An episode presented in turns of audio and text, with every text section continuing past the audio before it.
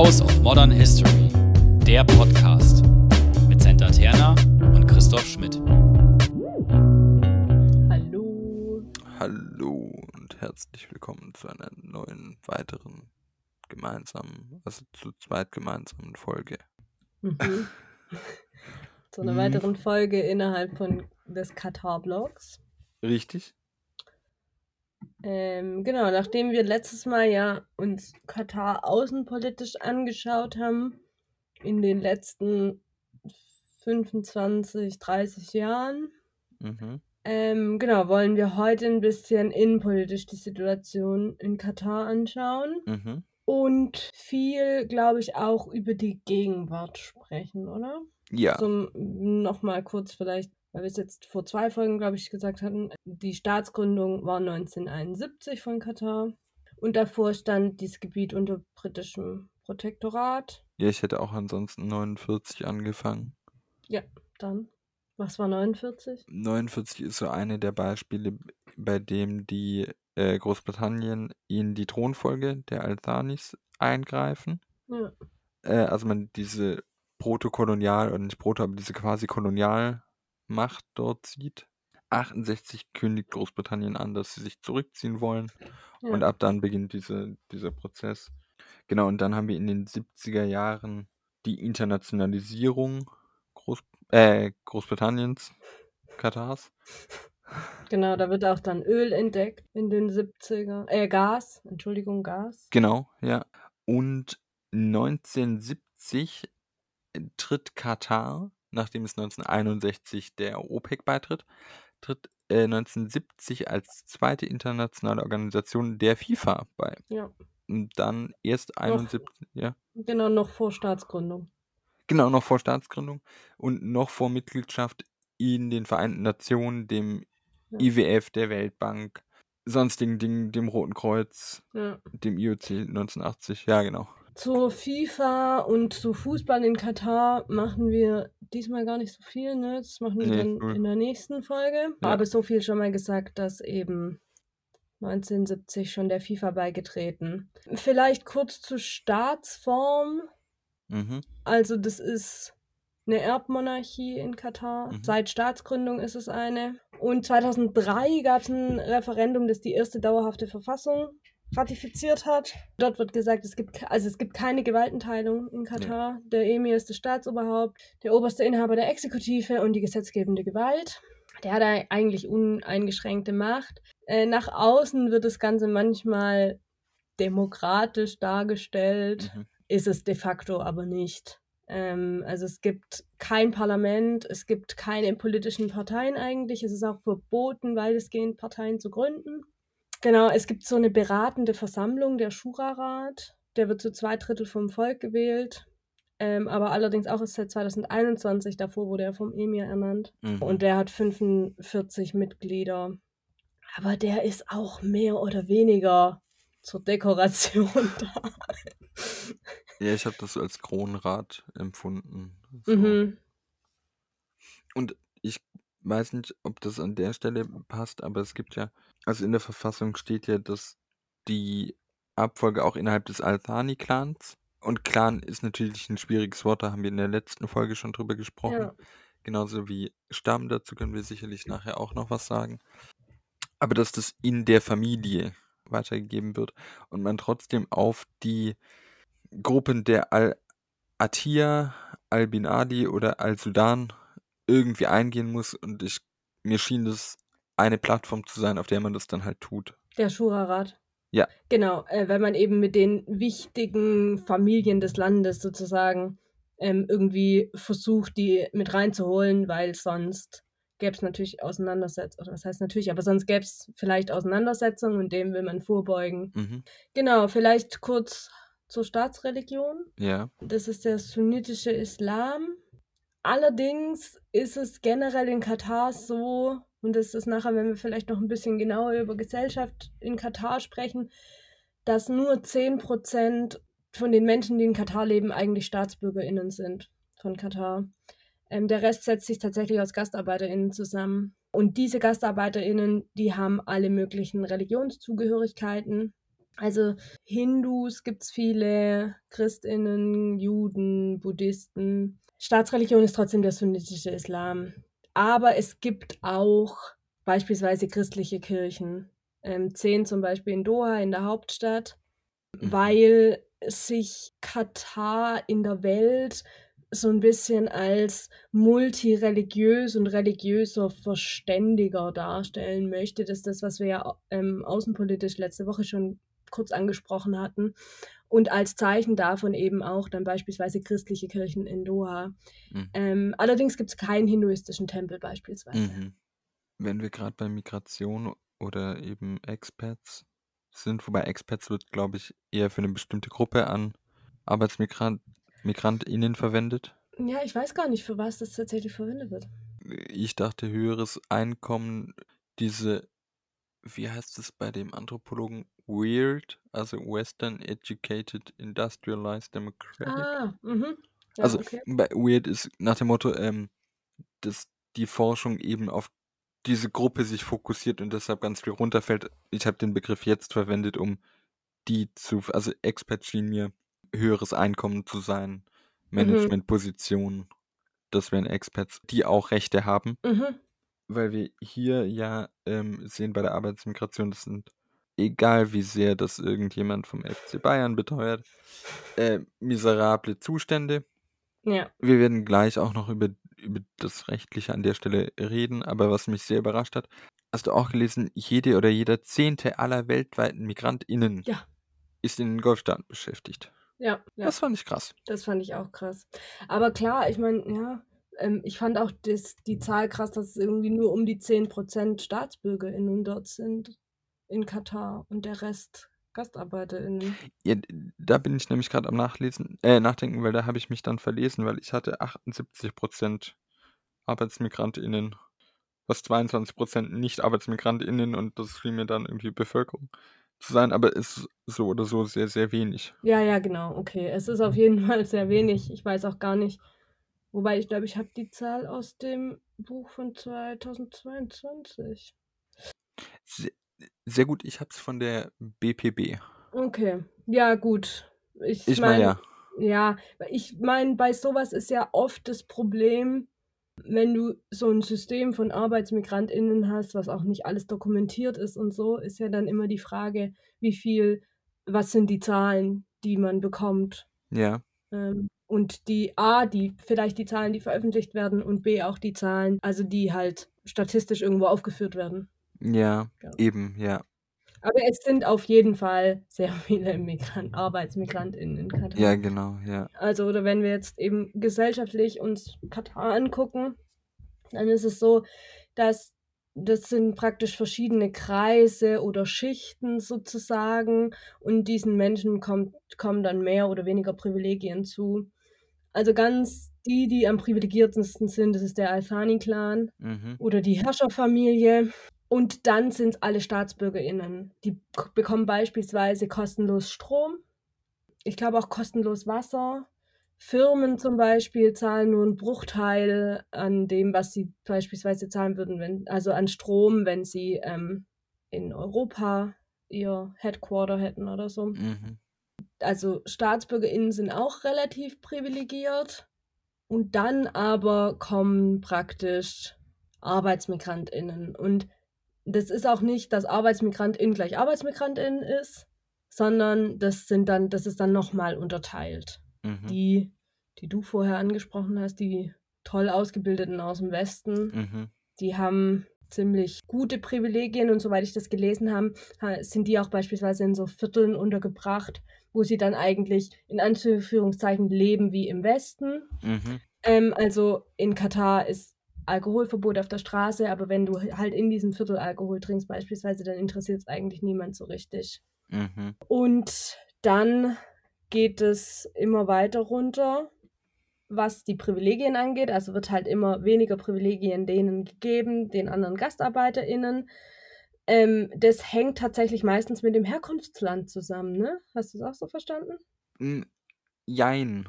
Also bei mir war es gekoppelt, weil das für bestimmte Arbeitskräfte oder bestimmte, also bestimmte Tätigkeiten und die rekrutieren oder Genau, werden aus verschiedenen Ländern angeworben. genau, du hast völlig recht. Also es geht eigentlich nach dem, je nachdem, was du für eine Arbeit leistest. Ja. Ähm, und das ist aber gekoppelt an Herkunftsländer. Also Mhm. beispielsweise Dienstleistungen, ähm, die Menschen, die für Dienstleistungen zuständig sind in Katar, kommen oft aus Indien oder Bangladesch. Die GastarbeiterInnen, die fürs Bauwesen zuständig sind, aus Nepal, viele zum Beispiel. Je nachdem entscheidet sich dort halt dann, wie viele Privilegien du hast. Und das ganze System, das nennt sich Kafala-System. Ich hoffe, ich spreche es richtig aus, weiß ich nicht. Also das ist das System, das, das in Katar herrscht.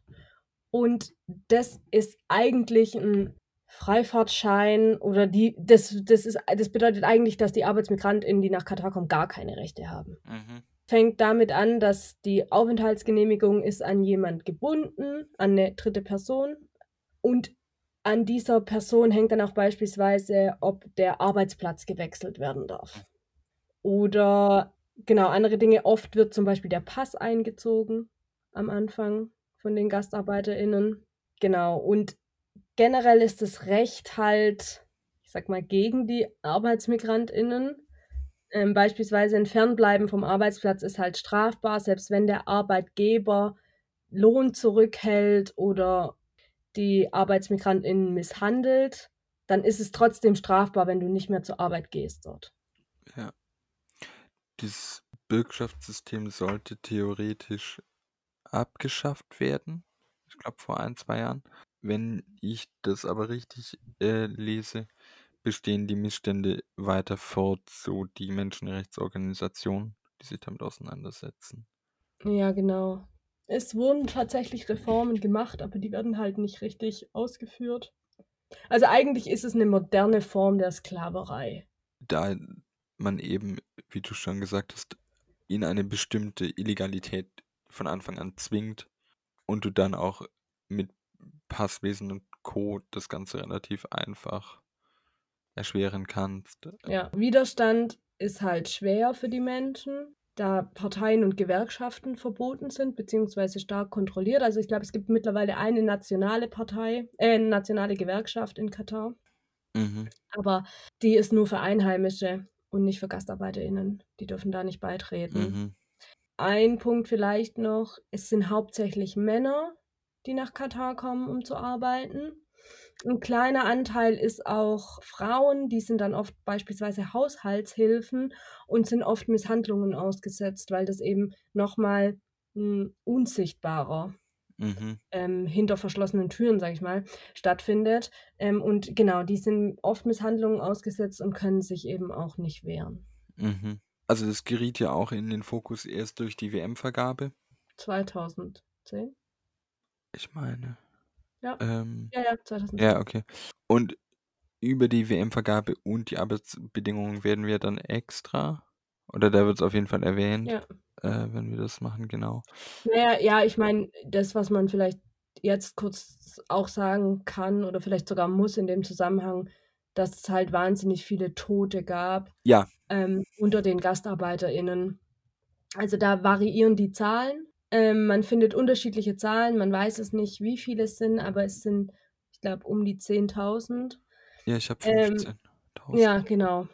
Und zum einen ist es, weil eben Dinge für die WM gebaut wurden, also beispielsweise Stadien oder so, und dabei welche ums Leben gekommen sind. Aber das ist jetzt nichts Spezifisches, was damit zu tun hat, sondern dass Leute, dass GastarbeiterInnen dort sterben in einer hohen Zahl, das ist auch unabhängig von der WM dort. Ja, Das genau. ist was, wo jetzt Licht nochmal, also wo jetzt praktisch mit dem Scheinwerfer drauf geleuchtet wurde, weil es diese WM-Vergabe gibt oder diese WM in Katar stattfindet und auch deswegen eben überhaupt Stadien gebaut werden. Da kann man ja extra nochmal diskutieren. Mhm. Aber das ist nicht so, dass es jetzt nur deshalb ist, sondern Mhm. das war davor schon so. Da ist jetzt halt, das ist jetzt in den Fokus geraten. Mhm. Was man vielleicht auch noch, wenn man bei Gesellschaft ist, sagen kann, dass es gibt kaum Frauenrechte in Katar. Mhm. Also ich habe, was, was ich nochmal echt richtig krass fand, was ich in einem Buch gelesen habe, ist eben, also ein Beispiel, wenn eine Frau eine Vergewaltigung anzeigen möchte, dann riskiert sie eigentlich bestraft zu werden wegen außerehelichem Geschlechtsverkehr. Mhm. Ähm, oder unverheiratete Frauen unter 25, die dürfen eigentlich das Land nicht verlassen ohne Zustimmung von einem männlichen Vormund, also ihr Mhm. Vater oder ihr Onkel. Äh, auch, auch um zu heiraten brauchen sie eine Zustimmung von ihrem Mhm. äh, männlichen Vormund. Gleichzeitig wurde schon aber auch versucht, äh, Frauen ein bisschen zu fördern, also an, an Unis oder ähm, am Arbeitsmarkt. Aber es ist doch, also da ist auf jeden Fall noch viel zu tun, was jetzt die Rechte der Frauen in Katar angeht. Ja, also ich meine gelesen zu haben, dass, oder ich habe gelesen, dass sie an den Universitäten die Mehrheit stellen, Ja, dass man aber eben so eine gläserne Decke hat, dass dann die Anzahl oder die prozentuale Beschäftigung bei Frauen trotzdem viel geringer ist als bei Männern. Was äh, auch damit zusammenhängt, wie eben Macht und Herrschaft verteilt werden, weil vieles in Konzentration dieser Herrschaftsfamilie ist. ja, Die BPB, weil wir vorhin oder ich über Clan und Stamm gesprochen haben, weist selbst auch darauf hin, dass der Begriff Stamm äh, wissenschaftlich problematisch ist, da zumal eurozentristisch verwendet wird mhm. und man eben etwas homogenisiert, was nicht homogen ist und auch bestimmte Atavismen einfach produziert. Folgendes soll das auch nicht wegwischen. Der Text der BPB erklärt damit, ich zitiere, dennoch beschreibt der Begriff die hybriden und flexiblen Gesellschaftsstrukturen in Katar und wird auch von der katarischen Staatsangehörigen häufig verwendet, um ihr kulturelles Erbe zu beschreiben. Das Konzept des Stammes gewinnt insbesondere in den vergangenen Jahren wieder verstärkt an Bedeutung, um individuelle Zugehörigkeit und kollektive Identität zu umschreiben. Sie schließen damit, trotzdem sollte die Bedeutung des Stammes weder überbetont noch ignoriert werden. ja, Man muss sich einfach klar machen, das ist kein naturgegebener Begriff, sondern eben diskursiv aufgeladen. ja. Genau. Ja. Nur noch das dazu. Ja. Ähm, ein anderer Punkt vielleicht noch, Homosexualität ist verboten in Katar. Ähm, Da werden wir auch noch mal drauf kommen, wenn es dann um Fußball geht.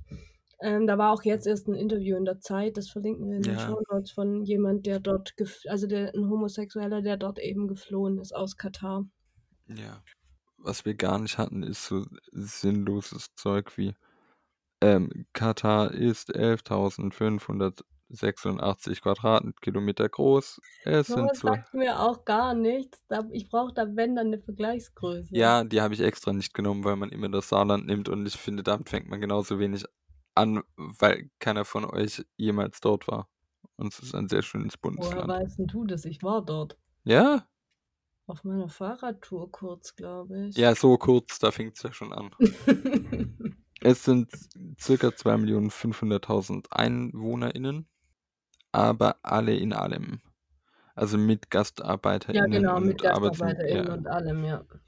genau. Das sind noch so die, und was wir ja schon hatten, sind die, äh, die Nachbarländer und die Region, hatten wir in der Folge mit der Außenpolitik schon erwähnt, dass ähm, Katar sich mit dem Iran ein Gasfeld teilt quasi oder dass die aneinanderstoßen, dass Saudi-Arabien und Bahrain die großen Player waren, die eben von diesen Neuaufsteiger so.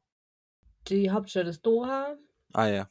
und an Doha, also ich habe, da gibt es einen ganz interessanten Aufsatz, ähm, wo es um Doha geht. Also an Doha sieht man so ein bisschen den wirtschaftlichen Aufstieg von Katar. Mhm. es gibt dort eigentlich kaum so moderne Infrastruktur, bis eben Öl kam. Und gerade auch nach dann nach der Entdeckung von Gas nochmal ähm, wurden viele äh, ArchitektInnen oder Architekten eigentlich nur aus dem Westen angeheuert, um eben Mhm. dort äh, in Doha Gebäude zu planen. Mhm. Und man sieht eben das praktisch Neue und Alte in der Stadt. Und das ist auch so ein bisschen, was Katar die ganze Zeit so versucht, so diese Tradition mit dem Modernen zu vereinen. Also moderne, Anführungszeichen. in, genau, moderne in Anführungszeichen, aber in dem, was man unter eher moderner westlicher Architektur versteht beispielsweise, lässt sich jetzt an Doha sagen, also viel mit Glas und Stahl und so. Und das muss alles, dieses Glas und Stahl muss eben alles mit wahnsinnigen Klimaanlagen ähm, natürlich versehen werden, damit Mhm. das nicht zu heiß wird. Ähm, genau, und dann gibt es aber eben auch noch so eine eher traditionellere Art äh, Bauweise. Und da wird dann eben viel so mit Lehm und eher niedriger gebaut und sowas eben für das Wetter dort oder die Hitze dort besser erträglicher machen würde. Mhm. Und Doha versucht das Ganze so ein bisschen zu vereinen. Im Zentrum von Doha ist eine riesige Kamelrennbahn, weil Mhm. eben diese Verbindung zu dem Katar, bevor das Öl kam, groß gemacht wird. Auch beispielsweise, wie wir es ja hatten, dass so ein riesen Bauwerk, ähm, das an die, das an die Perlenindustrie erinnert, ähm, aufgestellt wurde in Doha. Genau, da gibt es immer wieder. Invention of Tradition.